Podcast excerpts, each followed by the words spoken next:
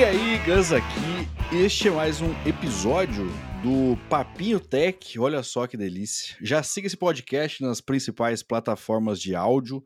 Também se inscreva no meu canal do YouTube, Gustavo Caetano, também com conteúdo sobre tecnologia. E hoje é o seguinte: acabei de descobrir que o participante está fazendo aniversário no dia da gravação. Que é assim, Sérgio, ninguém vai saber que dia que a gente está gravando aqui. Então, a não sei o que você queira dizer para o pessoal, de repente, Bom, mandar um, um, presente, um parabéns atrasado e tal. Bom, primeiramente, bom dia, boa tarde, boa noite, né? Vamos ver que horas que as pessoas vão estar aí conectadas. É. Obrigado, Gustavo.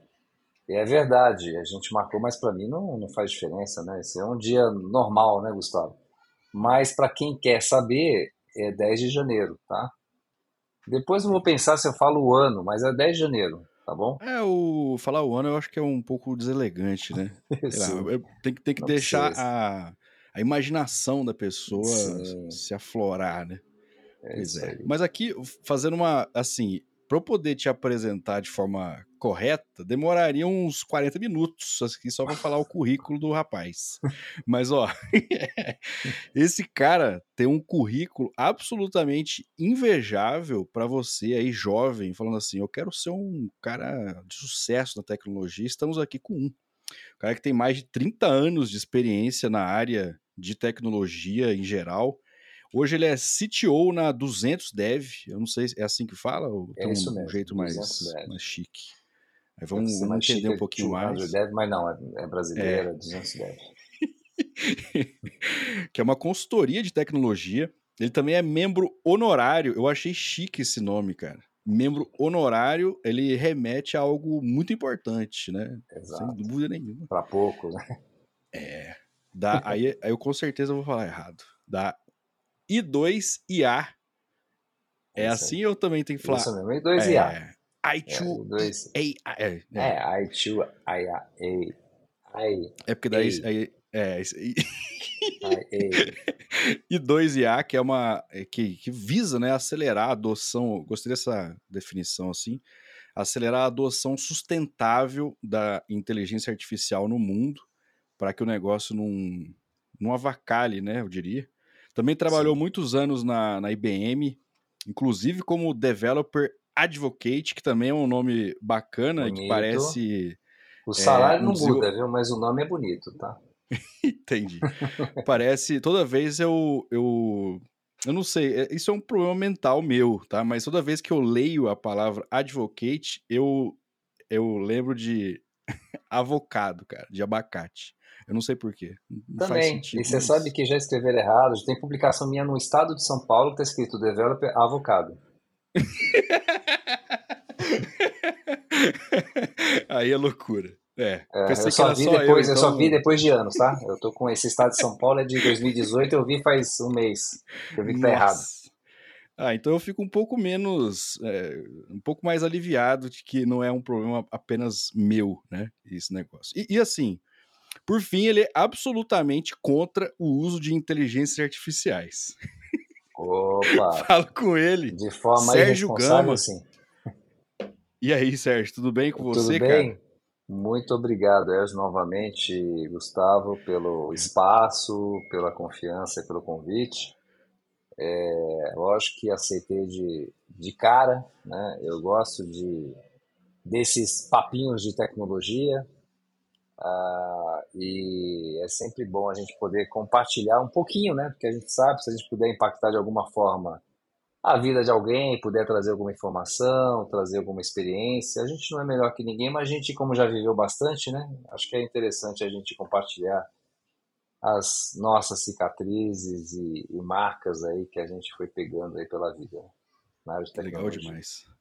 É, dizem, diz o poeta de que a gente tem que conversar com pessoas mais inteligentes do que a gente mesmo para poder aprender e tal. O que não é difícil no meu caso, mas assim, estamos estamos aqui com uma pessoa Sacanagem, que pô, dá para, sei lá. Fala isso. dá pra gente conversar sobre muita coisa que eu falei, nossa, o que que eu, que eu consigo conversar com ele em uma hora? É, foi até difícil de pensar assim, em alguns temas, cara, porque você já trabalhou, já fez muita coisa. Mas assim, Sérgio, a gente começa aqui sempre o nosso papinho perguntando o seguinte: como é que foi o seu Hello World, cara? Como é que você é, começou a engatinhar no mundo da tecnologia? Nossa, nos... bacana, hein? Lá atrásão e tal. Putz, cara, bota lá atrás, hein? Vou acabar, vou, vou acabar entregando, não falei o ano, mas vou acabar entregando minha idade. É, eu trabalhava num banco, eu era novo pra caramba e eu tinha entrado no banco como office boy, tinha passado pro escritório e tal. Foi na época que começaram a colocar os PCs. Então a pessoa já calculou minha idade aí facilmente, né? Nossa. E o pessoal tava espalhando os tais dos PCs, os personagens, computers, nas áreas, dentro do banco. E eu fiquei super curioso, né? Fui fazer curso, falei, cara, vou aprender a trabalhar nesse negócio, trabalho na NASA, né? Aquelas viagens que a gente tinha. Eu não tinha ideia absoluta, clara, do que quer fazer nessa área, mas eu me interessei, eu era muito curioso, né? Então, até tem uns amigos, a gente brinca muito, fala, não existe gente inteligente, existe gente curiosa, né? Mais curiosa que as outras. Mas eu sempre falei isso, falei, cara, não, não acredito em gente mais inteligente. Existe pessoas com um certo QI elevado, mas no geral, não tem gente mais inteligente que as outras. Se a gente for bem curiosa, ela e a persistência, ela é muito melhor do que você nascer com QI elevado.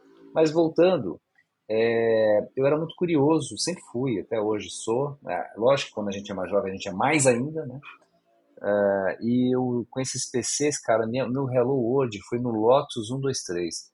Gente, o Lotus 123 é o tataravô do Excel. É, naquele tempo, nos PCs que tinham 640 de memória, era planilha, né? Foi a planilha que foi considerado por anos o melhor software do mundo.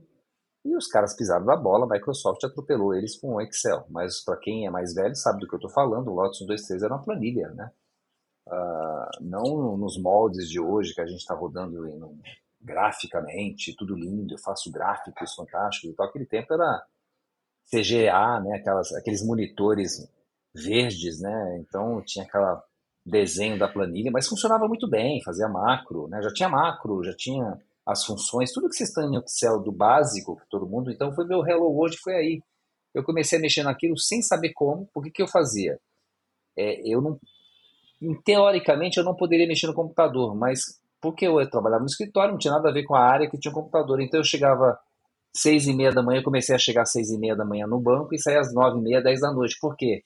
No horário fora do expediente, eu mexia no computador. Então, eu fazia isso por minha conta. Eu ficava 14, 16 horas no banco e comecei a mexer, mas sem noção, porque eu estava fazendo curso de Basic fora, um cara sem noção, aquele curso de Basic, o cara segue, ó, abre a linha de comando, vamos lá, vamos fazer o curso, vamos fazer aqui o, os comandos Basic. Eu tentava colocar os comandos Basic no Lotus, eu não fazia ideia, abria aquele lote, aparecia aquela coisa, eu começava a escrever, então não fazia sentido. E aí comecei a estudar e fiquei bom naquele troço. Então, meu Hello hoje foi no Lotus 1, 2, 3. Aí depois fui mexer com o WordStar, muita gente não vai conhecer. Também é o bisavô do Word, né? É, é, o bisavô, é o que começou a ideia de tags, que a gente conhece hoje, né? Pra caramba, HTML e tudo, então ele era um editor de texto naquele tempo, cara, que era baseado em tag, ou seja, começava com tag de B, de, de bold para fazer negrito, cara, sensacional. Uhum. E você fazia o tag mesmo, né? Você colocava, escrevia o texto colocando o tag, né? Então não tinha aquela coisa de aperta um botãozinho lá em cima, configura para negrito, e aí você não vê. Não, lá você fazia o tag, colocava o texto e tal. Então foi isso aí, Gustavo. Esse foi meu Hello World ali e gostei desse negócio, comecei a aprender bacana e aprendi macro e fiz um meu primeiro sistema na minha vida foi um sistema de imobilizado, que é um controle de ativos, né? fazendo depreciação, fazendo é, valorização na macro, em macro no Lotus 1 Foi um negócio fantástico. Para hoje, até hoje, se a pessoa for fazer em Excel, é complicado. Eu fiz aquilo, uhum. foi a primeira, primeira coisa que eu fiz na minha vida. Pô, que legal, cara. E assim, esse Lotus, assim, eu, eu não conheço, eu sou, eu sou um jovem de vinte e poucos anos. Né? Jovem pra caramba. e, mas tem alguma coisa a ver com o Lotus Notes depois do, da IBM ou não tem nada a ver? A empresa, sim, era a mesma empresa. É, a ah. empresa Lotus, ela, ela acabou perdendo o mercado né, para o Excel, veio o Office rapidamente. Ah, nas primeiras versões de Windows apareceu o tal do Excel. Inclusive os comandos do Lotus, o Excel, as primeiras versões do Excel aceitava todos os comandos do Lotus. Então, para quem ah, veio do Lotus para fazer a migração para facilitar a vida, a Microsoft permitia que você usasse os mesmos comandos. Então, hoje a gente entra no menuzinho, né, vai lá formatar, fazer não sei o quê. Aquele tempo você fazia comandos de teclado, tipo barra, lembra dos comandos até hoje, cara. Eu sabia todos os comandos dele de cabeça. Nossa. Barra, worksheet, global, default, para configurar para negrito. E esses comandos, nas primeiras versões de Excel, você podia usar o Excel como se estivesse com Lotus. A Microsoft tem uma sacada fenomenal. Além de vir com uma plataforma já gráfica, ela sabia que existia muita gente no mundo que usava Lotus 1, 2, 3. Ela falou: não, você pode usar com os comandos do Lotus, não tem problema. Usa o Excel com os comandos do Lotus, foi bem bacana. Pô, interessante, cara. É, é, é. que você está falando aí, assim, de planilha e tudo mais. Cara, até hoje, se você tem conhecimento de Excel avançado, você consegue fazer macro, essas paradas, tem mercado.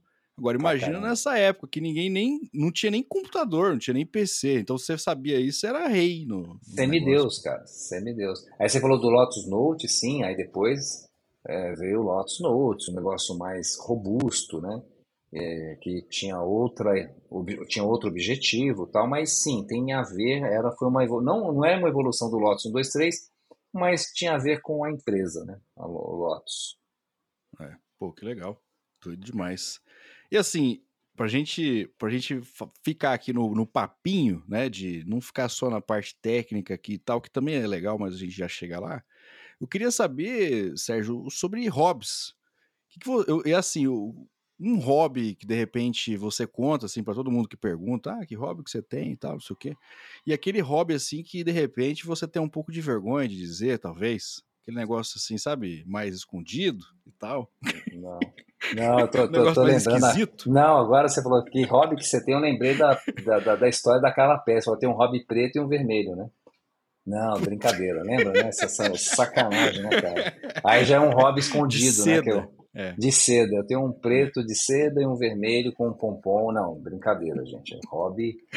É, eu não sei se eu, eu tenho algum hobby, cara. Putz, eu tenho um é, algumas coisas, por exemplo, que eu comece e paro, que não sei se eu posso chamar de hobby, mas é colecionar. Colecionar, por exemplo, imã de geladeira. Então, a geladeira que eu tenho na chácara aqui tá cheia de imãs de viagem que eu fiz aí, todo lugar que eu pude conhecer aí pelo mundo. Eu tenho um imã, então, a minha é, geladeira está lotada.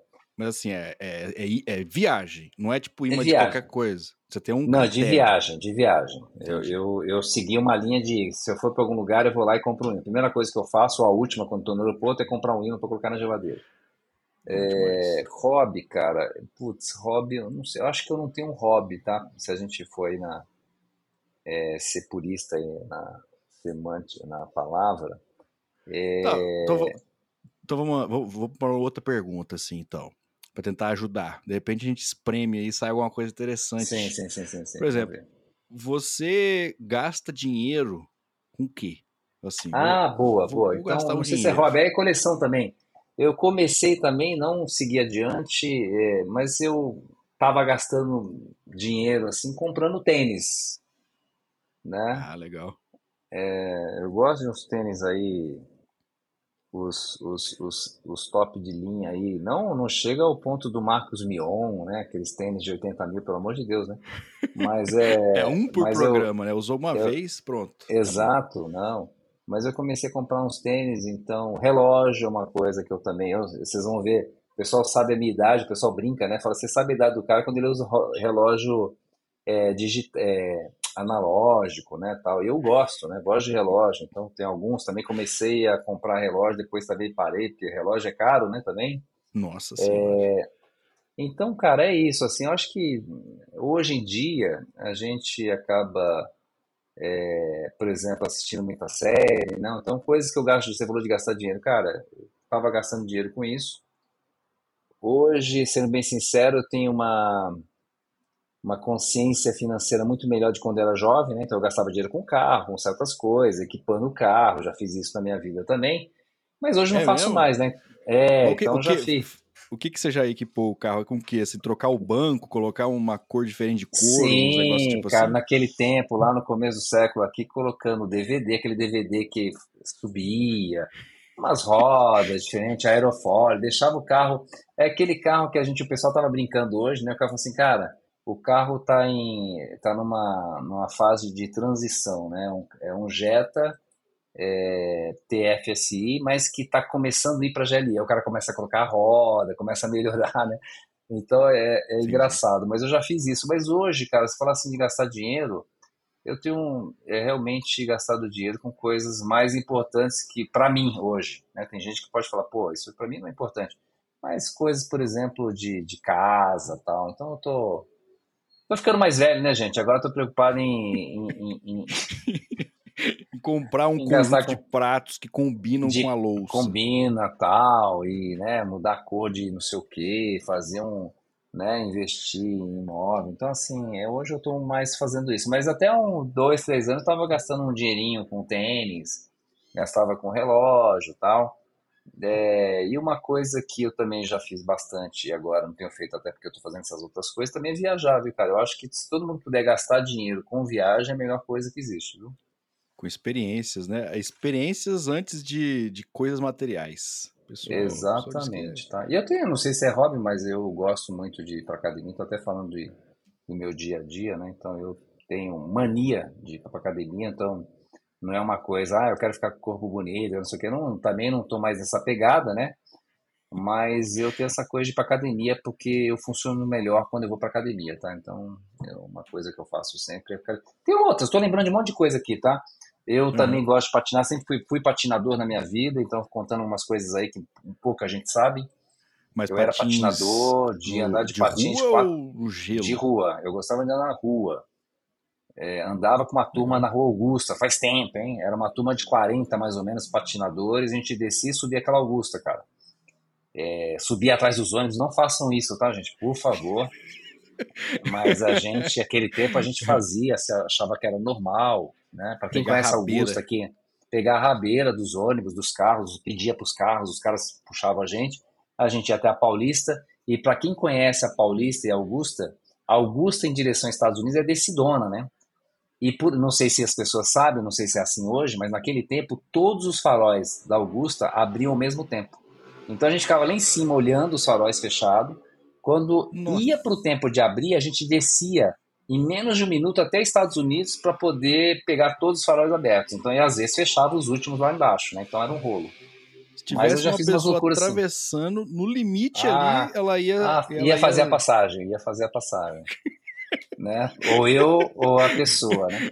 É, ou porque juntos, a gente, né? a gente ou junto, junto de, de mãos dadas, mas é, a gente, eu já fiz muitas essas coisas, cara. Então eu, eu, gosto de bastante coisa, assim, mas não sei se a gente pode chamar de hobby. Hoje ainda tento, tá? Vou agora ter aqueles clubes fechados de patinação, umas pistas aqui em Moema.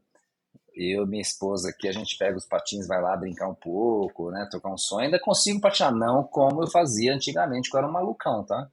Doido, saltava blocos, colocava oito pessoas deitadas no chão, saltava de patins, fazia umas coisas assim, mas hoje já não faço isso mais não. Tá? É, coisas mais radicais, assim, né? Coisas eu assim, eu acho que colocando um pouco a vida em risco, apesar de ser um negócio perigoso, ele, ele dá um certo prazer, né? A gente tem que, Exato. concordar com isso, cara. Tem que viver a experiência, né? É isso aí, é experiência, sempre experiência. Nunca é, a viagem nunca é o, o, o, destino, né? Mas a jornada, né, gente? Sempre, né? Tudo, né? Tudo, tudo, tudo. tudo. É, esse, esses dias eu vi, você até chegou a comentar aí de academia e tal, eu, eu vi, você postou no LinkedIn, assim, era, era uma zoeira, mas Foi. que você pretende parar de beber, de fumar e tal, não sei o quê. Aí eu falei, brincadeira, quem me conhece, eu não faço já. disso, nunca fiz isso na minha vida, né? Não, não gosto de beber, né? Então aí outras coisas, o pessoal tá descobrindo bastante coisa a meu respeito aqui. É, pra quem não me conhece, eu não gosto de beber, nunca gostei, não é frescura, nunca tive assim, ah, não quero beber mais. Eu nunca gostei de cerveja, nunca gostei de vinho, não gostei nada disso, eu era estranho, eu tinha oito irmãos, né? É, Nossa. E, e, todo mundo bebe, cara, na minha casa, assim, bebia. Minha mãe não bebe mais, meu pai também não. E, mas meus irmãos todos bebem e eu não bebo. Eu sou o estranho no, no ninho ali. E então, eu postei né, no LinkedIn, falei, ó, próximo ano eu quero parar, porque todo mundo tem essas coisas de, de próximo uhum. ano, né? Quero ir pra academia, quero parar de beber, eu, eu brinquei, né? Eu quero parar de beber, quero ir pra academia, quero emagrecer. Só falei, cara, eu, Eu não engordo, eu vou para academia para poder engordar, porque senão eu começo a emagrecer se eu não vou na academia. Então eu sou estranho também nesse ponto. O pessoal fica puto comigo, fala, cara, se eu não for na academia, eu começo a emagrecer. Então eu tenho que ir para academia para ganhar peso. É, e eu não bebo, não fumo, tá? Então foi uma brincadeira que eu fiz, tipo, meta. Falei, não, minha meta não é essa, não, porque isso eu já faço por, naturalmente, é, por questões de gosto aí e tal, a vida inteira. É, eu, realmente, eu também não, não bebo, nem fumo, nem nada assim, e aí, assim, a gente acaba ficando meio avulso, né, em algumas situações.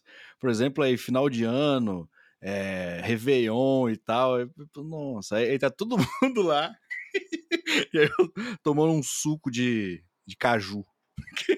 Ó, mas vamos falar o seguinte, Gustavo, vamos explicar pra galera que a gente não tem nada contra, senão o pessoal já tá começando a desligar o podcast. É, Pô, esses caras são chatos pra caramba. O cara não bebe, não fuma, mexe com tecnologia. Pô, esses caras são chatos pra caramba, não quero mais mexer quando quero escutar mais essas coisas, não. Gente, não tenho nada contra, tá? Por favor, hein?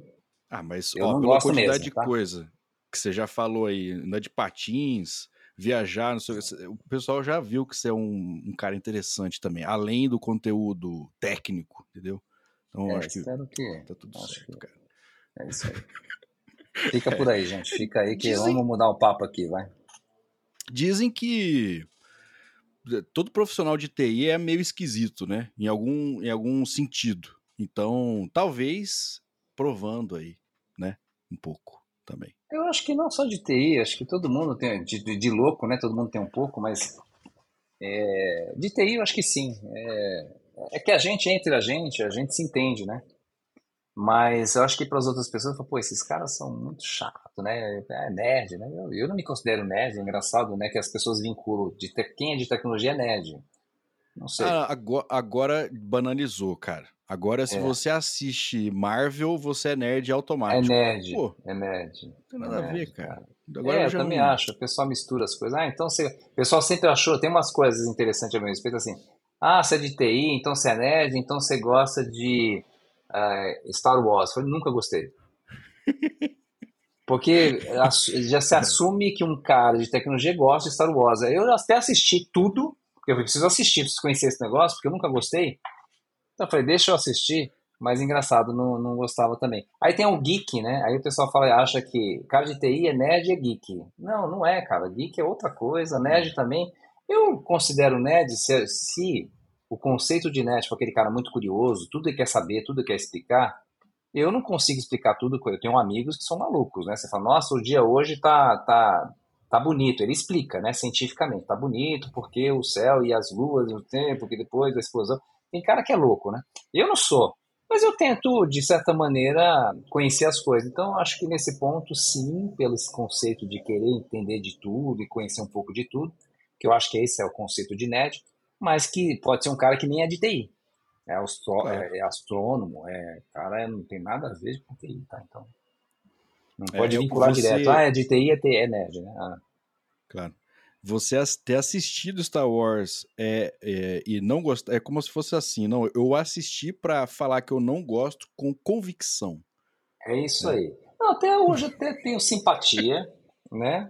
É, mas não é uma coisa como pessoas que conhecem, né, tudo, é, sabe? Decora fala.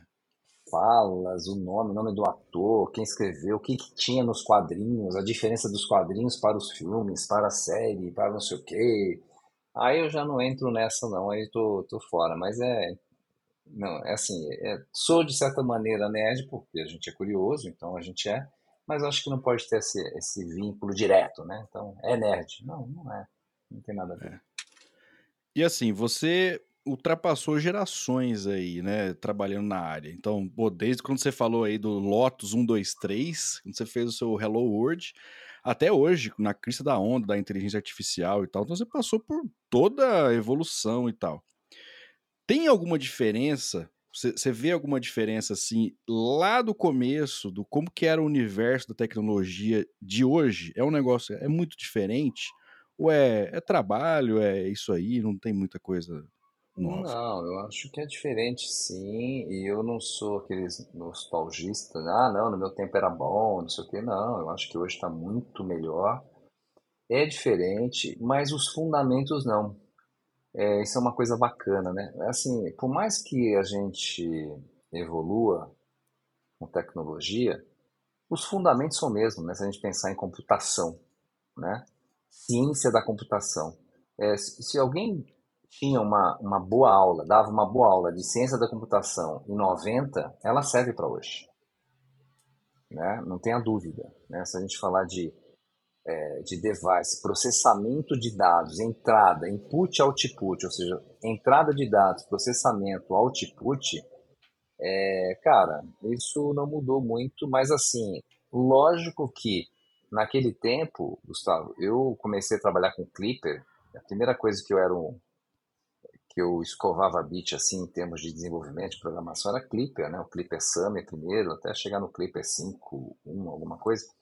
É, naquele tempo a gente ficava 5, 6 anos com a mesma plataforma, né? Não mudava.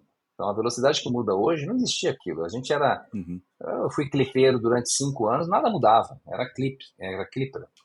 Depois veio o VB, também ficou muito tempo, né? E aí o pessoal de Delphi, aí começa as briguinhas, né? Começou os rolos, né? Aí veio o VB e Delphi, depois Java e .NET, então era Javeiros contra os, os, o pessoal de .NET, mas eu acho que mudou, mas para melhor, mas mudou sim, profissionalmente, a gente tinha, naquele tempo, ou você era analista de sistemas ou analista de OM. A analista de sistemas era programadora, quem fazia tudo no computador, inclusive desmontar e montar um computador, que a gente fazia isso.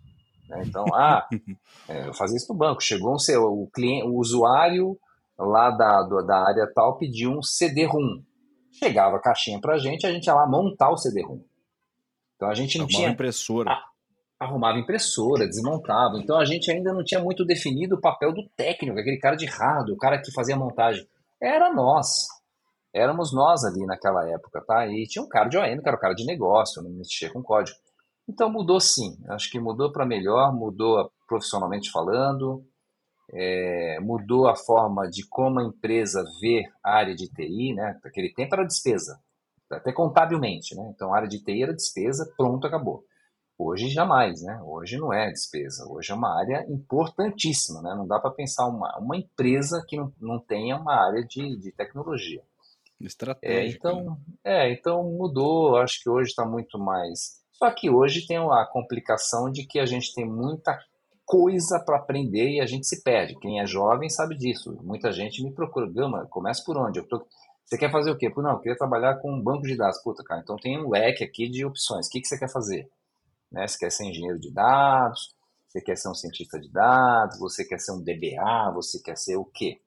É, naquele tempo, de novo, né, o analista era o cara fazer banco de dados, que via tudo. Então, eu acho que hoje está mais interessante e mudou sim. Eu acho que mudou Hoje as coisas são mais fáceis, mais ágeis, a gente é muito mais eficiente, porque as coisas. Aquele tempo você mandava compilar um programa, as pessoas não sabem nem o que é compilar hoje. Mas a gente mandava compilar um programa em C e você via linha a linha no monitor, né? Cada linha sendo escrita no monitor, devagar. Porque o computador era lento. Então você ia compilar alguma coisa, um programa, sei lá, um, um sistema que tinha 20 programas, ele levava 15, 20 minutos. Hoje você aperta o botão, você não vê, se você fosse compilar hoje, você não veria.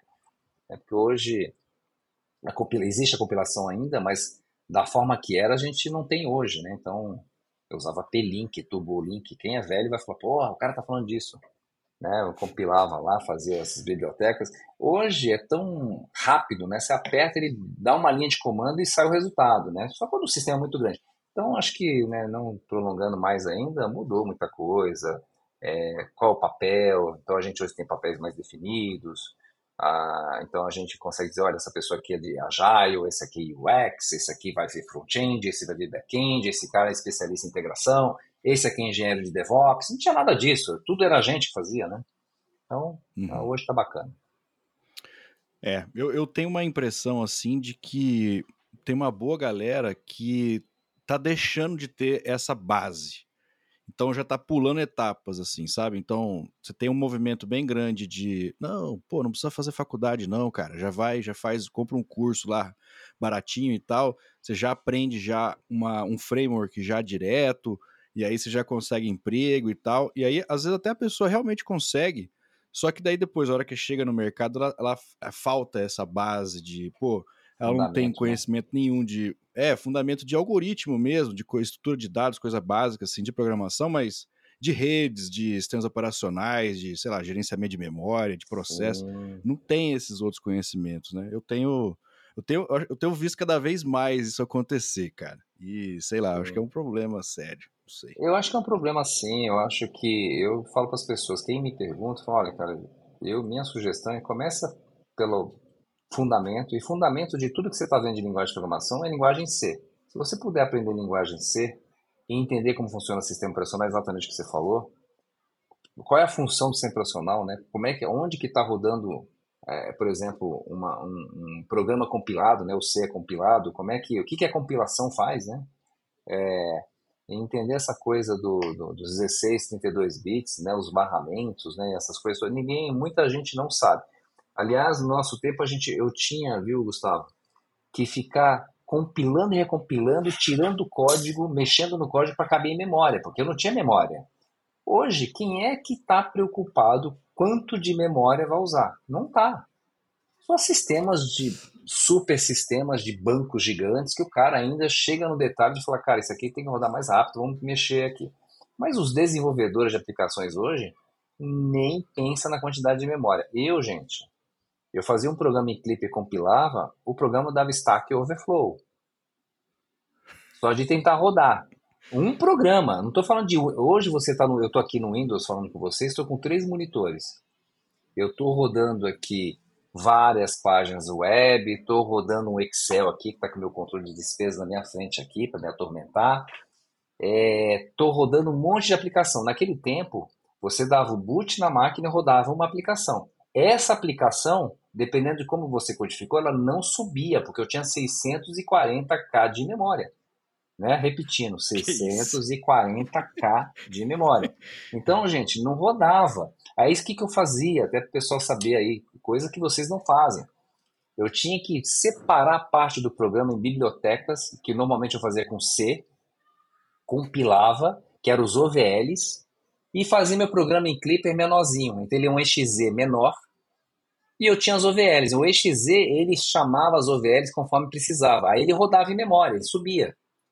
Cara, era uma engenharia de software de verdade. Eu cheguei a mexer em sistema operacional, para quem não conhece, tinha um tal de msdos.sys, io.sys, que eram os arquivos de sistema operacional. Que a gente descobria que ele tinha função para outras coisas, mas meu aplicativo não precisava. Eu tirava aquilo do boot do sistema operacional. Aí a gente mexia num tal de MM, o pessoal que é mais velho vai adorar o que eu estou falando aqui. EMM386, que ele estendia é, o espaço de memória como se fosse do disco, ele fazia uma, uma, uma brincadeira em memória. Porque aí eu conseguia ter. Cara, a gente fazia uma engenharia maluca para rodar as aplicações. E as pessoas não fazem ideia. Ah, mas aquele tempo então era melhor, eu sou mais inteligente? Não, a gente se ferrava mesmo, não é que a gente é mais inteligente. Uhum. Né? A gente não tinha tecnologia, não tinha poder computacional que vocês têm. Muito melhor hoje. Não estou preocupado com memória. É, é, invadir memória, né? De fazer programa em C, eu travava o sistema, né? Hoje, os sistemas são mais inteligentes, você não invade memória, né? Então, cara, é, é sensacional hoje, mas funda os fundamentos que a gente pegou naquele tempo foi interessante. Eu fiz um curso de C, Gustavo, que o meu professor era incrível, um cara do Mackenzie, e ele ensinava os comandos em C e mostrava o que acontecia em Assembler, dentro da máquina. Cara, foi o melhor curso que eu tive na minha vida. Aí você entende a diferença de um if, de um while, um select case, de... Você entende as diferenças de fazer um, um mais igual a alguma coisa, fazer um mais mais ou mais mais alguma coisa. E ele explicava em memória o que acontecia com aquilo em Assembler, move, add, não sei o quê. Eu falo, tá vendo aqui? Olha o processo que acontece em Assembler. Aí você fala, putz, então é melhor fazer isso. Mas naquele tempo a gente tinha que se preocupar. Quando eu fiz esse curso, a gente tinha que se preocupar com o uso de memória. Hoje, eu não preciso ensinar. As pessoas, assim, sinceramente, Gustavo, para que, que eu vou saber disso, assim, no fundo, no fundo? Uhum. Né? É. É, mas também, também assim, de repente, esse você não ter esse problema de gerenciamento de memória ou preocupar com isso, você também perde um pouco qualidade, né? Você tem que também ter esse, esse equilíbrio. Então, falar assim, pô, já que é, o negócio é infinito, então deixa eu fazer de qualquer jeito que vai funcionar e beleza. Quando você tem um limite, Aí, o seu algoritmo ele tem que ser performático. Aí é diferente, não tem que rodar e funcionar. É. Exato. Tem que, além de funcionar, né, ou seja, atender as especificações, né, do negócio ali e tal, tem que ser eficiente, né? É, e a gente, você tem razão. É, e hoje, né, até o pessoal que está escutando a gente, é, o que está muito em discussão é o tal do Green Coding. E o Green Code, é a preocupação dele é com a sustentabilidade, ou seja, quanto você está consumindo de energia, porque consumir energia em processamento significa ter algum impacto na natureza, dependendo do tipo de energia que você está usando. Se você estiver usando a energia suja e você uhum. faz um programa que até te responde naquilo que você quer, mas ele faz um loop, uma leitura dentro de uma tabela, da tabela inteira, em vez de pegar ir direto num índice e pegar o dado que você quer, isso tem impacto na, é, em, em, termos de sustentabilidade, tá, gente? Isso é o que fala o Green Coding. E aí você fala, ah, isso é bobagem, para que eu vou me preocupar?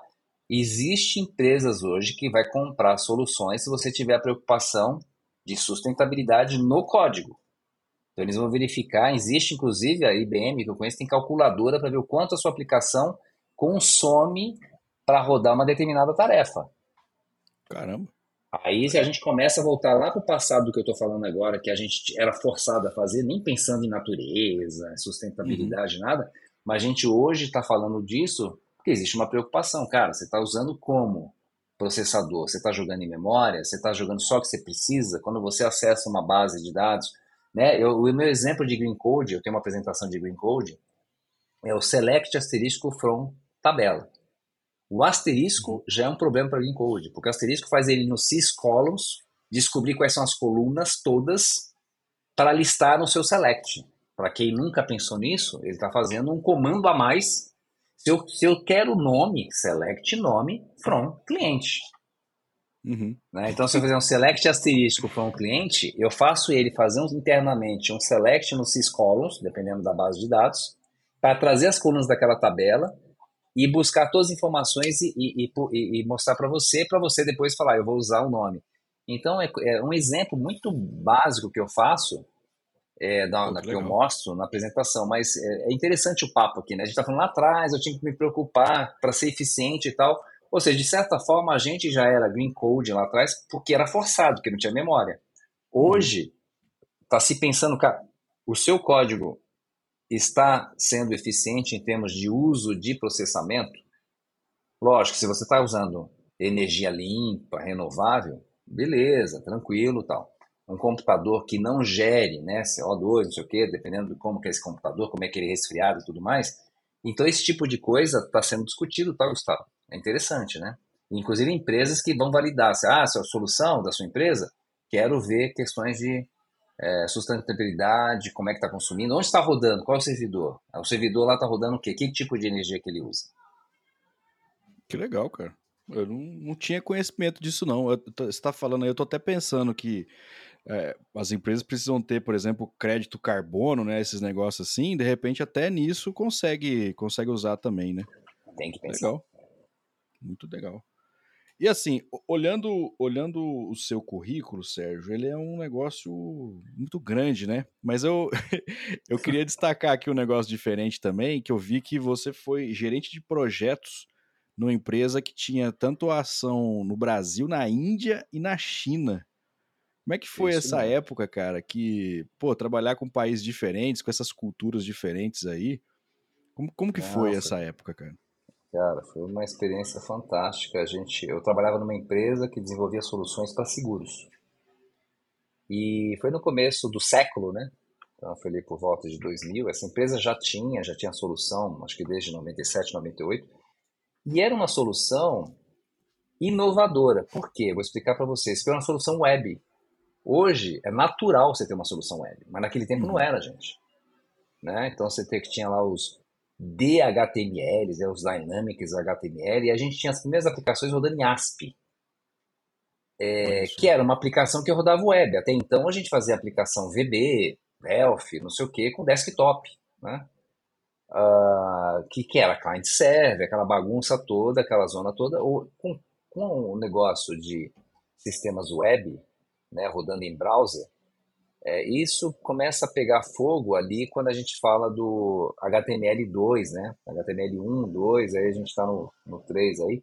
O 2 possibilita a gente é, ter esses, essa interação como aplicação mesmo, né? Então, que todo mundo conhece aqui, né? Eu consigo colocar campos de entrada de dados, né? Eu consigo chamar uma API numa, numa camada lá no, no back-end, né? E funciona, né? Hoje os sistemas são todos webs, mas naquele tempo não era. Então, é, essa foi uma, uma experiência bem bacana, Gustavo, que a gente, essa empresa tinha um sistema web e ela vendeu para a maioria das seguradoras no Brasil. Ela dominou, cara. Assim, ela era uma aplicação web que rodava no servidor com IIS, né?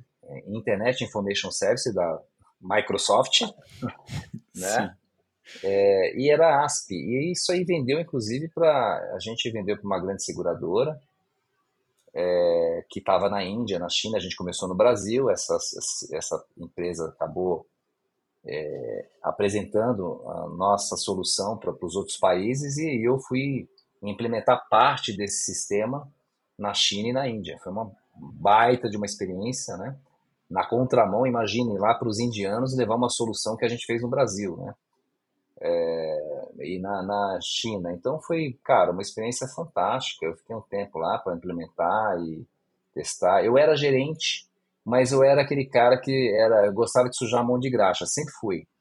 E eu fui porque é porque eu era um gerente que ia gerenciar o time, mas eles sabiam que podiam contar comigo, inclusive para qualquer atualização, qualquer é, é, update que fosse necessário. Então até me falar, não, eu quero que você venha. Né? Então eu tinha essa coisa do cliente falar, eu quero que você venha. Então foi uma baita uma experiência. Experiência internacional muda a cabeça da gente. Eu falo pro pessoal que é mais jovem, falo, cara, não entra nessa de já namorar, ficar noivo, não sei o quê, ficar com medinho. Cara, pega a mochila, arrumou qualquer coisa lá fora, vai para fora, porque muda realmente a nossa cabeça. Acho que é, abre, né? os horizontes e foi uma baita uma experiência ali. Foi, e foi de surpresa, né? Eu trabalhava no Brasil, eu virei gerente do, do time que cuidava das seguradoras aqui no Brasil. E aí tinha um projeto que tinha que ser implementado na China. Meu chefe me chamou e falou: Cara, eu preciso de alguém que vai para a China e tem que implementar esse projeto lá. Topa? Eu falei: Vambora. Caramba. Então, assim, bora. É, e lá você não fala o pessoal não fala inglês lá, tá, gente? Então, pouca gente fala inglês. Só na empresa que eu fui na seguradora ainda tinha gente que falava. Mas na rua o pessoal fala chinês, não fala inglês, né? Então, você anda na rua com os papéis. Então, você já fala pro cara, escreve o nome do hotel aqui, o nome da empresa, o endereço disso, o endereço daquilo. Aí você ia lá no táxi, pegava o papel, dava pro cara assim, aí o cara te levava. Né? Nossa. É, mas foi uma baita de uma experiência. Imagina, viajar pro outro lado do mundo, assim, pô, não tem nada igual, né? É. Não, eu imagino, eu nunca tive a oportunidade de ir nem para a Índia nem para a China, mas, mas pô, são lugares aí incríveis. E assim, você tem, você tem alguma história esse que você lembra que é um negócio diferente? Porque normalmente quando a gente vai para lugar exótico assim, sei lá, que é meio que fora da curva, a gente tem algumas experiências diferentes assim, né? Igual você falou aí, pô, o pessoal não fala inglês, aí já tem um perrengue significativo. você se virar e tal. Você lembra de alguma história diferente? Ah, não, tem um monte, teve? cara, tem um monte. Assim, vou até pedir, quem é chinês aqui, não vou falar mal dos chineses, não, tá? É, até, eu já comentei algumas vezes assim que eu achei os chineses bem frios, tá? É, pelo menos aonde é. eu estive. Talvez foi no escritório onde eu trabalhei. É, mas, por exemplo, o primeiro dia que eu fui trabalhar, é, eu sentei, me deram uma mesa, comecei a trabalhar. E na hora do almoço, quando eu olho assim, não tem ninguém no escritório. Todo mundo foi almoçar e não me chamaram. Ué? Eu achei isso muito louco. Cara, assim, ninguém nem te chamava, ninguém nem olhava pra sua cara, né? Não sei se o pessoal até tinha medo de mim, assim, né? Eu não tenho a cara muito boa, né? É, mas eu achei uma frieza grande, porque assim, a gente, nós brasileiros, a gente, nós somos sensacionais, né? Se chegar um cara de fora aqui na rua, tal, você perceber que é de fora, a gente tenta ajudar, né? Você fica naquela ânsia de, pô, não, how can I help? A gente fica tentando, você não fala inglês, você tenta falar, né? Você tenta dar sinal, uhum. né? É, mas, cara, em alguns países é, o pessoal não tá nem aí, né, para isso. E eu achei que na China é um que, assim, não a China toda, não posso falar, porque, né, é, mas aonde eu fui trabalhar, nesse escritório da seguradora, cara, quando eu olhei assim, ninguém no escritório. Imagina, como é que eu saio para almoçar onde? Como? O que, eu faço, né? É, e, pô, ainda então, é almoço, é... né? Porque a gente normalmente, quando vem alguém, é, a primeira coisa, pô, eu vou levar ele não sei aonde. Vou levar comer, num lugar legal, vamos é. tentar comunicar ali, nem que seja com sinal. A gente fica, não, ah, comer, né? Fazendo sinal e tal. É. E, e, cara, nada, isso não existe, tá? Então, assim, isso foi estranho. Aí tem outras histórias, né, cara, assim, comida que é totalmente diferente. A comida chinesa é muito apimentada. Eu não sabia, eu achava que era só indiana, mas a, a chinesa é apimentada pra caramba, inclusive McDonald's. Então, você Olha. tem que tomar cuidado. Você vai no McDonald's, pega o McChicken, é super apimentado. É, então, para comer, até achar um lugar que você fala aqui eu posso comer tal, é difícil, né? Essa coisa do paladar, nosso costume aqui é diferente. É, na Índia, a mesma coisa, né? Então, é, então tem, tem bastante história. Né? Eu, eu, eu, vou lembrando das histórias aqui, mas tem bastante, cara. Com certeza tem um monte de história aí, viu? Massa. E Sérgio, assim, conversar com você, a gente não pode, não tem como não tocar no assunto inteligência artificial, cara. Você é uma das referências nesse assunto já há muito tempo apesar de agora o pessoal ter colocado no mainstream, né? Agora tá na moda falar de IA, não sei o quê. Onde você olha, fala de IA. O ano passado já foi uma enxurrada, esse ano provavelmente vai ser também, às vezes até pior. Mas, mas eu queria saber, assim, como que entrou na sua vida a IA? Começou em que momento, assim, que você falou, pô, esse negócio aqui eu acho que é legal, deixa eu dar uma olhada, começar a estudar esse okay. assunto? É, então, eu, eu, na verdade, meu primeiro contato, eu tenho até um certificado guardado em algum lugar aqui, de acho que 97, 96, Nossa. eu fiz um curso de inteligência artificial de uma empresa, mas eu não tinha a ideia, nem o conceito do que era uma inteligência artificial. Então, alguém disse lá no banco onde eu trabalhava, eu trabalhei 15 anos no banco, é, nessa época eu estava implementando um sistema inteligente de análise de crédito que dizia que era inteligência artificial. Eu nunca tinha visto isso, não tinha esses conceitos, nada. Era um, Aliás, o programa dessa empresa era em Turbo Pascal e fiz o curso, tal, ajudei, eu era analista responsável pelo lado do banco, tal. Então, meu primeiro contato foi ali, mas eu nunca dei muita importância para aquilo. Ah, quando eu entrei na IBM, entrei na IBM em 2009, em 2014 a IBM estava lançando, a IBM sempre trabalhou com inteligência artificial, então era um assunto já que a IBM vinha pesquisando, tal. Eu nunca tive possibilidade de tocar nisso. Quando a IBM lançou a Cloud em 2014, ela lançou também junto alguns serviços de inteligência artificial. E eu me tornei, na época, o evangelizador. Eu era o especialista da IBM para falar nas empresas, para ir em palestra, para falar da cloud da IBM. E como IA estava lá, eu tinha que estudar IA. E aí foi a primeira vez que eu realmente tive contato de verdade com o conceito e gostei daquilo. Depois, esse negócio é legal, é, tinha alguns serviços bem interessantes, outros nem tanto. A IBM teve que evoluir muito, a IBM começou a lançar outros serviços, né, foi evoluindo cada vez mais, mas foi o primeiro contato. Né, então comecei a mexer ali com um negócio chamado NLC Natural Language Classification, alguma coisa assim, uh, que tinha a possibilidade de entender, por exemplo, é, tipos de palavras né, e, e, e criar é, é, respostas né, baseado naquele entendimento. Então, lembro que as primeiras coisas que eu fiz foi colocar origem de nomes, né? Então, coloquei lá uma base de dados de origem de nome. Ah, o nome tal é alemão, o nome tal é uma origem é, austríaca, essa aqui é espanhola, não sei o quê. E aí, quando você passava, qual é o nome? Gustavo. Ele, pelo, pela lógica, ele avaliava o nome e falou: Gustavo tem origem provavelmente daqui, explicava por quê. Então a uhum. gente começa a ver que e, e, e como funciona, né? Ou seja, eu agora estou falando de, de computação baseada em padrões, em, em, em, probabilidade e tal. Então ali eu comecei a entender esse negócio e peguei gosto assim, falei, cara, esse negócio é muito legal, isso aí é sensacional, tal. E comecei a, a trabalhar com isso, mas mais porque eu estava ali trabalhando como você falou, né, developer advocate no início. O advocate é o evangelizador, né? Então eu pego uma pessoa e essa pessoa vai se especializar, vai estudar, e ela vai sair para o mercado para advogar, para evangelizar, falar para as pessoas: olha, você precisa conhecer o Watson, né? Bacana, deixa eu mostrar para você. Olha o que dá para fazer. Se você pegar esse texto aqui e colocar aqui nesse serviço, ele te responde assim: ó, oh, pô, né? E era muito legal, porque naquela época é, se falava pouco, né? Então, eu lembro que as pessoas ficavam espantadas com aquelas coisas que eram bem básicas na época, né? Pensando em generative AI hoje, tudo que a gente consegue fazer com AI hoje, é, o que a gente mostrava ali até era meio um pouco básico, mas as pessoas se espantavam. Pô, nossa, que sensacional. Então, foi aí que eu comecei a mexer e comecei a falar disso e se interessar por isso, estudar outras coisas e tal. Então foi nessa época de 2014, 2015, a gente começou a, a falar de AI já entendendo o conceito e estudando um pouco mais. Né? Legal, cara. Até, até foi por isso que a gente até se conheceu. Eu te convidei, eu lembro que eu te convidei para fazer essa palestra. Você tinha uma palestra de IA numa faculdade lá em São Paulo. É, eu lembro que você usava um exemplo assim legal, porque você fazia um negócio acontecer ali. É, eu não vou lembrar exatamente o que, que era. Eu lembro que você mostrava o saldo do seu banco, cara. Tinha um, ah, tinha um negócio sim. assim. Então, pô, você criou uma palestra toda legal que a molecada ficava maluca. Você fala, nossa, que negócio legal e tal, cara. Era, era muito legal mesmo. E eu sempre gostei disso, viu, Gustavo? Assim, é, eu via muita palestra que as pessoas usam PPT, né? Então a pessoa vai lá, dá todo o conceito, tal, conta uma história, é. tal, e fala das possibilidades de negócio, tal, e muito obrigado, valeu, tal. E eu sempre fui assim, não eu não comecei isso, não fui eu que inventei isso, mas eu sempre fiz isso, né? Eu falei, não, tem que mostrar, pô eu, eu, eu acreditava se eu falasse um pouco, desse um contexto, mas eu queria mostrar. Então eu queria fazer algo que as pessoas. E as coisas eram até simples, né? Então eu fazia coisas simples, mas que para audi a audiência, que eu tinha diferentes níveis de conhecimento, todo mundo entendia.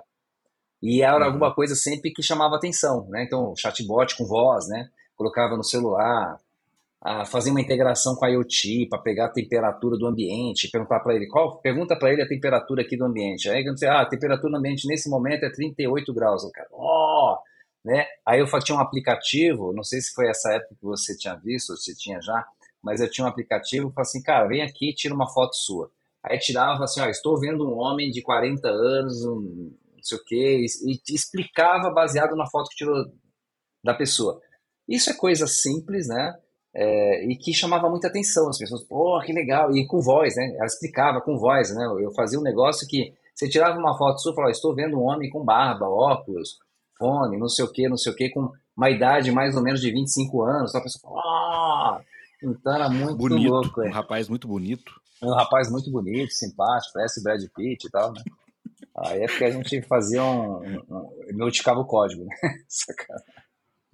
Não, é, mas é, é, eu acho que é isso que aconteceu com o chat GPT, por exemplo, né? Que a galera consegue usar e ver, é um negócio simples, consegue usar e consegue ver valor naquilo. Então, pô, aí explodiu de vez e, e nossa senhora. Porra, agora, cara, chat GPT. Agora também acabou meio que, de certa forma, para leigos principalmente, né? Reduzindo IA para isso, né? Para uma para uma, é, um, um, uma, um serviço ali de, de IA generativa que escreve para você, ah, IA é isso, entendi e tal. Né? Pô, é, não, IA, esse, é, esse é, o, é a versão, é a última versão de IA, né? É, é. Mentira, não é verdade. Né? exatamente, as pessoas acabam diminuindo, idolatrando. Até escrevi um post falando de idolatrar né, IA, né? As pessoas estão idolatrando IA e, na verdade, IA é ferramenta para trabalhar com dados. Né? Então, se você quer realmente fazer um, desenvolver uma solução, né, para atender uma área de negócio, é, você tem que olhar dados. Então as pessoas estão idolatrando e, e aí com esse erro também, né? Então primeiro assim, vários erros, né? As pessoas falam, ah, projeto de IA. Eu não gosto disso, porque projeto é de dados. Eu vou usar IA, mas o meu projeto é de dados. É, então quando começa a falar de projeto de IA, eu já não gosto. É, a outra coisa, eu vi até executivo que trabalhava comigo, que era meu superior, falou, não, projeto de chat GPT. Eu falei, cara, não, projeto, não existe projeto de chat GPT. Né? Chat GPT é uma aplicação que está pronta, né? A gente não faz projeto com chat GPT. Vamos usar LLM, né? Vou usar um, um RAG, vamos usar os algoritmos para gerar alguma coisa, fazer um, um fine tuning, alguma coisa, mas por favor, não vamos falar isso, né? A gente tem que fazer é, o papel do advocate não sai de mim, né? Então sempre, cara, por favor, não vamos falar isso, é, vamos falar desse jeito. Mas exatamente está falando, cara. É, AI agora é o assunto, mas eu critico um pouco porque não é AI, né? Assim, AI não vai mudar o mundo, como as pessoas falam. É importantíssimo, cara. É, dá para fazer coisas fantásticas. Mas, de novo, a gente continua. É, nós temos que ainda dar a mesma importância que não deu tanta, mas a importância é o dado e o conhecimento de negócio. Sem isso, a gente está brincando com algoritmos de AI, né? O pessoal faz muito aquele negócio de rosto. Ó, oh, eu tô mexendo no rosto, a AI tá pegando. ó, oh, ela tá vendo meu olho e tal. Então aí o pessoal gosta muito de brincar com AI. Gerando eu já fiz isso também, tá? Disney. Não me xingue, gente. Eu já fiz isso também, porque é legal, é bacana fazer. Mas a gente pensar em negócio, cara, isso vai gerar, isso está gerando valor para o negócio, né? Isso vai gerar receita, isso vai deixar algum processo mais eficiente. Então, beleza, vamos fazer isso, vamos brincar disso. Mas fora isso, é sempre isso, né, Gustavo? Tudo, né, cara? Toda a blockchain, né? Blockchain vai resolver o mundo, né? Blockchain agora é martelo, tudo é prego. É... Não, né, cara? Vamos Metaverso. Pensar. Metaverso, eu nunca acreditei desde que falaram. Que metaverso? Eu vou agora comprar um óculos, não sei o que, sair na rua, e vou comprar um carro lá no metaverso, vou comprar uma roupa, um óculos, vou comprar. Não. Né? Eu sempre falei, sempre fui crítico e, e, não é mesmo, não vai, não vai acontecer desse jeito. Né? Ah, eu só acredito agora... em alguma. Ah. Não, agora, engenheiro de prompt, existe ou não existe, cara? É, então, esse foi um outro post que eu pus também, e, e teve gente que criticou, até sair na Você RH, né, na revista, falando de engenharia de prompt. Engenharia de prompt. Existe, existe engenharia de prompt. É que talvez, é, dependendo é, do tamanho da solução da, da empresa, da estrutura da empresa, talvez seja uma área multi-skill, com linguistas, com pessoal de comunicação, de marketing, pessoal de negócio, importantíssimo é, com engenheiro de AI. Agora, no mundo normal, aí, que não seja essas grandes estruturas, as possibilidades e projetos que são bem elaborados, sim, existe a pessoa, o engenheiro de prompt, que para mim, ele é o maestro entre a área de negócio e o LLM. Ele entende LLM, ele entende de RAG, ele entende dos algoritmos de Generative AI mas ele tem que entender qual que é o desafio de negócio na área de negócio. Então ele é o maestro que vai dizer, olha, legal LLM, você sabe tudo, você fala francês, alemão, você conhece tudo, você sabe escrever, você sabe fazer prediction, você sabe fazer um resumo, mas eu preciso instruir como é que você vai trabalhar para essa área de negócio. Então vamos lá, vou te explicar como é que você se comporta, que maneira você vai receber os dados e como você tem que trazer informação. Isso é o trabalho do Prompt Engineer. É como se eu falasse, Gustavo, legal, você estudou em Harvard, você estudou no MIT, você viajou o mundo, você fala 12 idiomas, não sei o quê. Mas você vai trabalhar comigo, então eu vou te explicar como é que funciona o trabalho aqui. Isso é o prompt engineer. Uhum. Ou seja, não adianta só colocar você porque você sabe tudo e agora qualquer um usa de qualquer jeito e você responde do seu jeito. Então eu tenho que ser uma camada entre a área de negócio e a área de generative AI para instruir, para orientar esse ser, que é o Generative AI, de como ele se comporta, como é que ele responde, como é que ele monta isso, como é que ele deve formatar essas respostas, né? E aí, aquele one shot, não sei o que, não sei o que, eu vou explicar. Vou. É igual o ser humano, né? Eu sento aqui, ô, Gustavo, senta aqui que eu vou te explicar.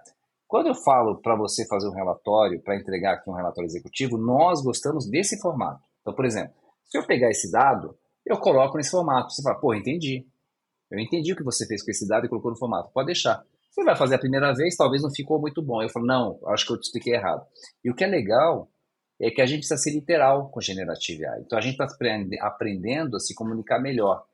E aí, Gustavo, uma coisa interessante, uma coisa que a gente sempre fala e agora a gente tem que fazer. Comunicação não é o que você fala, mas é como as pessoas entendem. Você já escutou essa frase? Sim, muitas vezes. Com Generative AI, isso veio forte.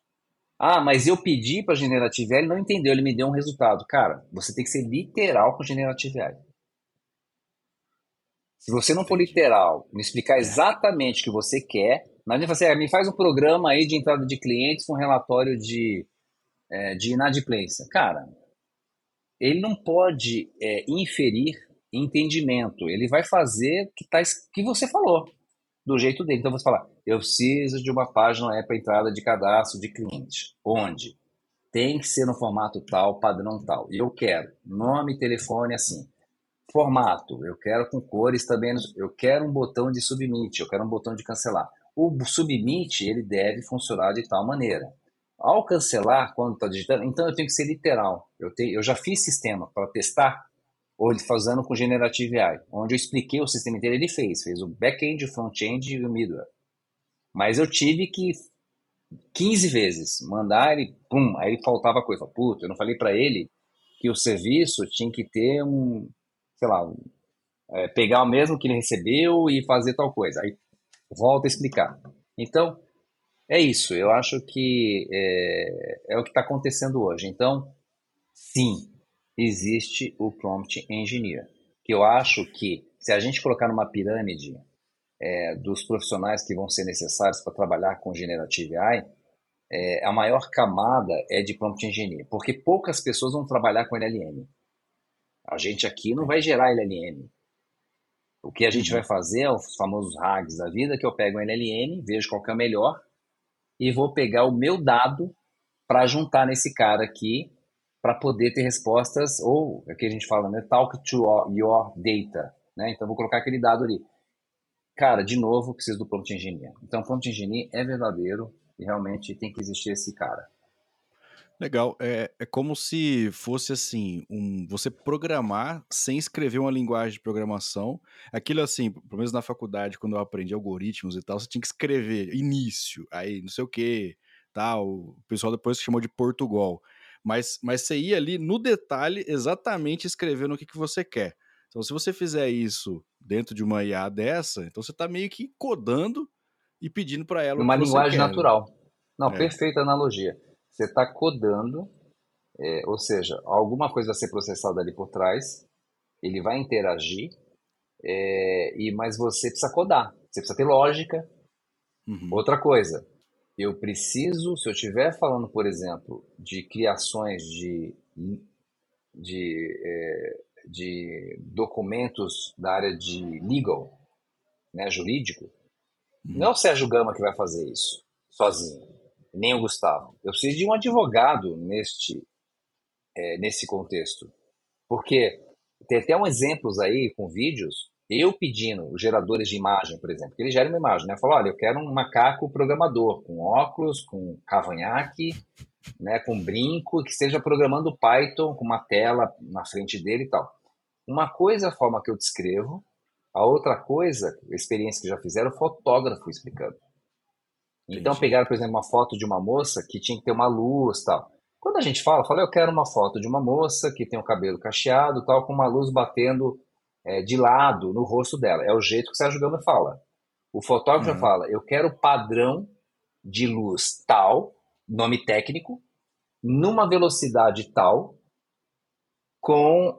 E ele coloca o nome técnico para aquela coisa de ficar meio é, desfocado atrás, tem um nome técnico para isso. Então a gente vai falar desfocado, a gente vai falar uma luz do lado direito tal. E aí eu vi um experimento onde ele coloca os nomes técnicos baseado em profissionais de, de fotografia, cara, a foto é outra.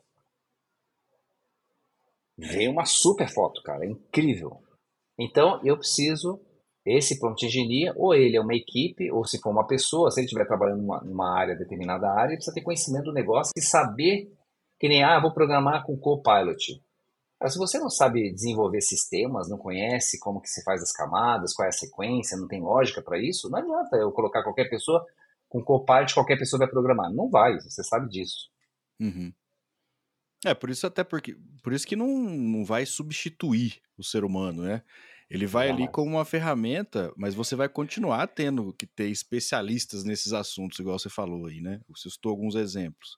Você usa Exato. como um agregador e não como um, uma coisa que vai te substituir, né? É que o pessoal é, gosta de falar essas coisas na mídia e tal. Ah, e começa a mexer com a cabeça de todo mundo, né? Todo mundo acha que dá a impressão para quem é leigo que AI é autossuficiente, ela, ela tem autonomia, ela faz, né? Ela vai lá, ela acaba ameaçando a inteligência humana. Ela... Cara, AI é um algoritmo que é, é desenvolvida por seres humanos, utilizados por seres humanos e orientadas por seres humanos. Então, assim, não tem nada de além disso. Então, ela pode se tornar quase um humano porque você orientou. Você uhum. vai orientar para ela ser ignorante, para ela ser racista, para ser preconceituosa, para ser especialista em leis, é, mas você que orientou. E ela não Sim. vai fazer, ela não tem bom senso de falar, eu não vou seguir o que o Gustavo falou, porque eu sou inteligência artificial, eu não quero fazer isso. Eu me recuso a ficar fazendo um trabalho chato o dia inteiro enquanto o Gustavo está na praia. Então, né? Porque as pessoas estão com medo disso, né? Que aí a já fala, cara, não vou fazer, você que faça e vai se ferrar, né? Eu sou mais inteligente que você, não. Né? Ela é baseada em regra, ela vai obedecer. Se ela chegar ao ponto de chegar próximo, então assim, e você falou tudo, não é substituir, é fazer com que a gente, permitir que a gente seja mais criativo, mais humano, e ela faça os trabalhos, eu sempre falei isso na minha vida, os trabalhos intelectuais repetitivos, chatos, ela faça, mas eu tenho que orientar. Sem dúvida, cara. E assim, Sérgio, é, Etebilu, não sei se você conhece é, essa entidade, ela veio à Terra e, e nos disse o seguinte: para que nós busquemos o conhecimento. Esse foi o, o seu pedido. E aí eu queria saber onde que você busca o seu conhecimento, cara. Da onde vem a Pode. fonte da sabedoria de Sérgio Gama? Pô, que legal essa pergunta, né? É, e a gente é, a gente tem que ter a humildade de saber que a gente nunca conhece tudo, né? E a gente sempre tem que estar tá aprendendo, né? Isso é uma coisa importante, né? A gente nunca pode ter a arrogância de achar que você tem experiência suficiente para você não precisa aprender mais aquilo. Eu acho que a maioria das pessoas já estão assim, já, já perceberam, né? Mas onde eu busco? Cara, eu acho que na jornada nossa do dia a dia, a gente tem que aprender com os erros, né? A gente tem que dar importância e prestar atenção no que a gente fez de errado mesmo aquilo que a gente fez e deu um bom resultado, a gente tem que saber que aquilo pode ser feito melhor. Uhum. Então, que a gente tem que buscar um, um pouco mais, ser ainda mais curioso e testar outras coisas para que aquilo fique melhor. Agora, é, onde eu busco? Cara, hoje, no mundo de 2023, 2024, aqui, século 21, é, eu, eu gosto de coisas visuais, tá? Eu tenho até uns livros aqui que eu estou lendo, mas eu leio menos do que eu vejo de vídeo, por exemplo. Eu gosto muito de vídeo é, e é, me espelhar nas outras pessoas. E eu não procuro conhecimento somente nas pessoas é, que a gente julga que sabe mais do que a gente.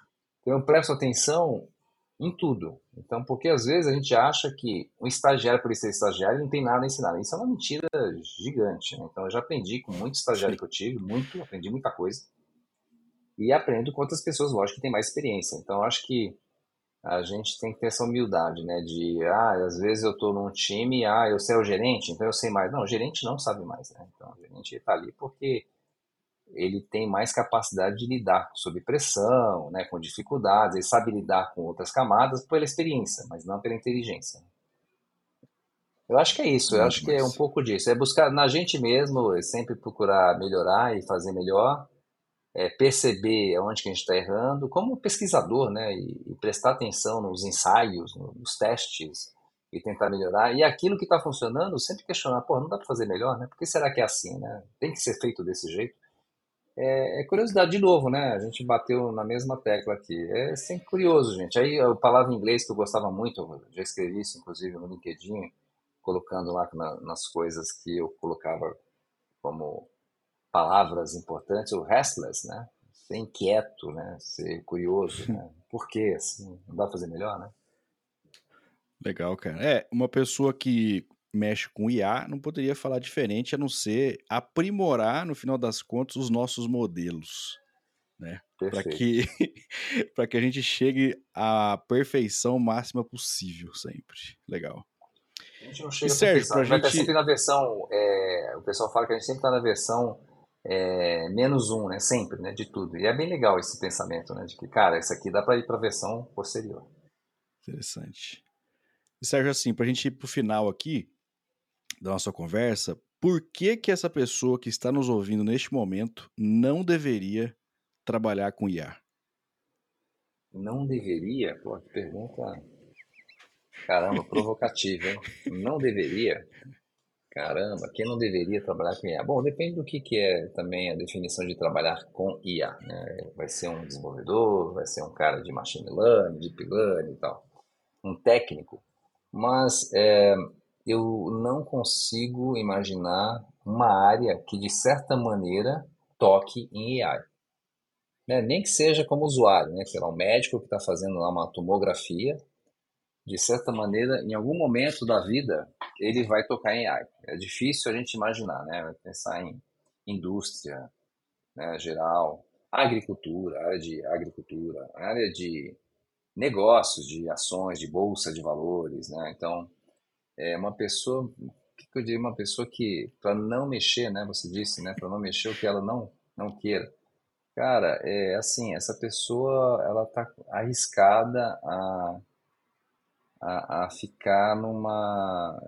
a, a não ter é, onde trabalhar ou não ser eficiente. É como, ah, não, vamos morar no meio do mato, vamos plantar, é bonito, é muito legal. Mas eu não sei se eu teria capacidade. É possível, né? Assim, no fundo é, né? A gente também não vamos generalizar que o mundo inteiro, todo mundo vai ter que trabalhar com IA. Mentira, porque nem todo mundo nem tem acesso. Aliás, a gente está falando de computação, a gente está falando de, de, de, smartphone e tudo mais, mas a gente sabe que tem milhões de pessoas que não sabem nem o que é isso, né, Gustavo? Então. É, não tem nem internet. Não tem nem internet, né? Então, assim, é, é, esse é um problema. Esse, esse, aliás, aqui para terminar também, um parênteses aqui, essa é uma preocupação. Eu tenho uma preocupação pessoal, cara, assim, minha é, do que, que vai ser o mundo com essas pessoas todas que não têm acesso. Né? Cada vez mais a gente depende de acesso. Um taxista me ensinou que é, o, o, que é importante em nossas vidas, é, no, ainda é mais no imóvel, é ter água, luz e internet. Ele falou, se não tiver essas três coisas, é, tá faltando alguma coisa, né? Tá faltando algo. Então não é só água e luz. Então eu fico preocupado, né? As pessoas que não entendendo. Então, assim, putz, essa. Cara, então, assim, eu te enrolei e não né? respondi, mas assim, eu não consigo ver alguém sem trabalhar? Isso daí foi, foi enjoado. Essa não, foi, Até porque, pô, eu vou perguntar isso para um cara que é evangelista dessa área, ele não vai falar contra, né? Falar assim, não, não tem como. Tá certo. E assim, ó, pra gente fechar aqui de verdade, eu faço um bate-bola e aí eu te dou duas opções e aí você tem que escolher uma delas. Tem coragem? Vamos ver, vamos ver como é que me sai Mas, assim, Só pergunta de extrema relevância, eu já já, deix, já gostaria de deixar claro aqui, ok? Beleza, beleza. Vamos lá. Tá bom. Java ou JavaScript? Puta, JavaScript, hein? Depende, Java... mas se eu puder escolher, JavaScript. Ok. Java ou um cruzado de direita? Porra, cara. Java. Você, é que eu, eu que vou dar o tipo cruzado de, de direita? Não, nem eu, nem eu fazendo. Ah. É. Esse é o tipo de provoca provocação para ver se você é contra ou é a favor de Java, porque tem, tem essa divisão, né, dentro da área, né? Hum, não sou contra nada, não. não. Eu já passei dessa fase. Eu brigava, eu era VBZero, flipeiro, brigava com cara de .NET, brigava com cara de Java, brigava com Delphi, mas hoje não, gente. Tudo é legal. Isso aí. Depende Sabedoria ela vem, né? Uma hora ela vem. É. Ter sempre o nariz entupido ou soluçar para sempre? Puta Caramba, cara. É, não, tem o nariz entupido. Ser perseguido por 100 patos do tamanho de formigas ou por uma formiga do tamanho de um pato? Por uma formiga do tamanho de um pato. Deve ou deve advocate? Ah, deve advocate. Deve e advocate. Poder congelar o tempo, mas envelhecer 28 anos, ou voar, mas apenas a uma velocidade de caracol? Caramba, cara. Congelar e envelhecer 28 anos. Ah, o primeiro. Envelhecer 28 É que pra mim fica mais complicado. Pra você é legal, né? Pra você é legal, né? Mas pra mim eu tô achando que é melhor ser o caracol, vai. Eu tô ferrado. Você de boa, você pode escolher o primeiro. É, ainda dá para fazer isso aí. Azure ou AWS? É... AWS. Ganhar mais cabelo, mas ter que esquecer todo o conhecimento técnico ou continuar como tá? Não, eu quero ficar careca. Cara, quero você sabe careca. que eu traí o movimento já tem, já tem, acho que já tem uns dois anos já, eu fiz um, um implante capilar. Você acredita nisso? Ah, não. Eu comecei a cortar o cabelo baixo por causa de andar de moto. Eu chegava na IBM de capacete, eu andava com uma escova de cabelo, porque eu tinha um cabelo meio penteado assim também. Eu tinha que ficar penteando, ficava todo esquisito, né? Tirava o capacete e tal. Aí eu comecei a baixar, baixar, baixar. Até que um dia eu falei, ah, não, mas corta a careca logo, né? Acho que até minha esposa falou, raspa. Aí eu, é mais primeira, prático. melhor coisa que eu fiz na vida, cara, porque aí não aparecem meus cabelos brancos, as pessoas não sabem, né? é, que eu, eu não, acabo disfarçando a minha idade com essa brincadeira aí. Mas com certeza, não, não quero mais cabelo, não precisa. Já passei dessa fase. Supino reto ou rosca direta? é, supino reto. Inteligência artificial ou inteligência real? Ah, sem dúvida, apesar de ser um advocate, evangelizador em inteligência artificial, inteligência real, com certeza. Até porque você precisa de inteligência real para poder fazer a inteligência artificial, né? Então tem que Exatamente, poder tanto criar, né, criar os modelos, programar e usar, né? Por favor, vamos ter inteligência real, né? Senão a gente não vai ser o piloto. Exatamente. Sérgio, como que a galera te encontra, cara? Em redes sociais, em projetos aí que você tem? Como é que o pessoal acompanha um pouco mais do seu trabalho? É, eu tenho, eu preciso é, voltar à vida com o meu canal do YouTube. Então, eu tenho um canal no YouTube, Sérgio Gama, que está lá com coisas mais antigas de Watson, tal, mas que tem coisas interessantes ali que dá para usar ainda. É, e o pessoal para falar comigo, hoje a melhor forma é o LinkedIn. Eu tenho usado muito mais LinkedIn, mas pode ser o Facebook, mas eu tenho usado o LinkedIn, tá, gente? Então, assim, é, eu, na medida possível, eu sempre respondo às pessoas, viu, Gustavo? Então, Legal. É, LinkedIn, gente, conectar aí, vamos trocar ideia, trocar experiência, né? A ideia aqui não é ser o cara que sabe tudo, mas a gente trocar mesmo, né? Trocar figurinha, passar aí a experiência de vocês, né, coisas novas ou coisa que eu puder ajudar aí, por favor. LinkedIn é o, é o mais fácil, é o que eu mais uso. Mas é você mesmo que responde ou é o chat GPT que não, responde automático? sou eu mesmo. Às vezes, dependendo da resposta. Hoje ainda não fiz isso. Você sabe que eu uso muito chat GPT para tudo, né? Vou escrever um e-mail que é mais rebuscado, estou escrevendo para cliente. Eu escrevo e-mail, mas eu peço o chat GPT dar um tapa nele. Dá uma olhada aí, melhora, às vezes coloca uma coisa aí mais interessante dentro desse contexto. Mas o LinkedIn eu não faço isso não, eu respondo mesmo, porque eu não preciso ser tão, aí posso ser eu total, né, com os erros de português e tudo, não tem problema nenhum. Né? Show de bola. Sérgio, queria te agradecer aqui, cara, esse tempo aí que a gente esteve junto, foi uma conversa super legal, é um poço aí gigante de conhecimento, então, pô, agradeço mais uma vez ter aceito o convite e ter batido esse papinho aí comigo. Obrigado mesmo, cara. Eu que agradeço e, cara, e, e, e, esses podcasts, essas, essas iniciativas eu acho super bacana, parabenizo aí você, porque é um trabalho legal de compartilhar conhecimento e, e nunca vai ser legal se o host não for bom, né? Então, tá?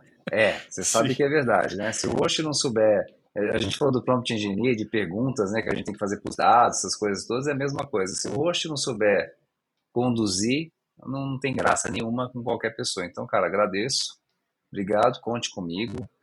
É, valeu, pessoal. Valeu, Gustavo aí. Continue assim, cara, e contribuindo e compartilhando conhecimento. Sensacional, parabéns. Show de bola. Valeu. Esse é mais um Papinho Tech. Espero que você tenha gostado. Valeu e até a próxima.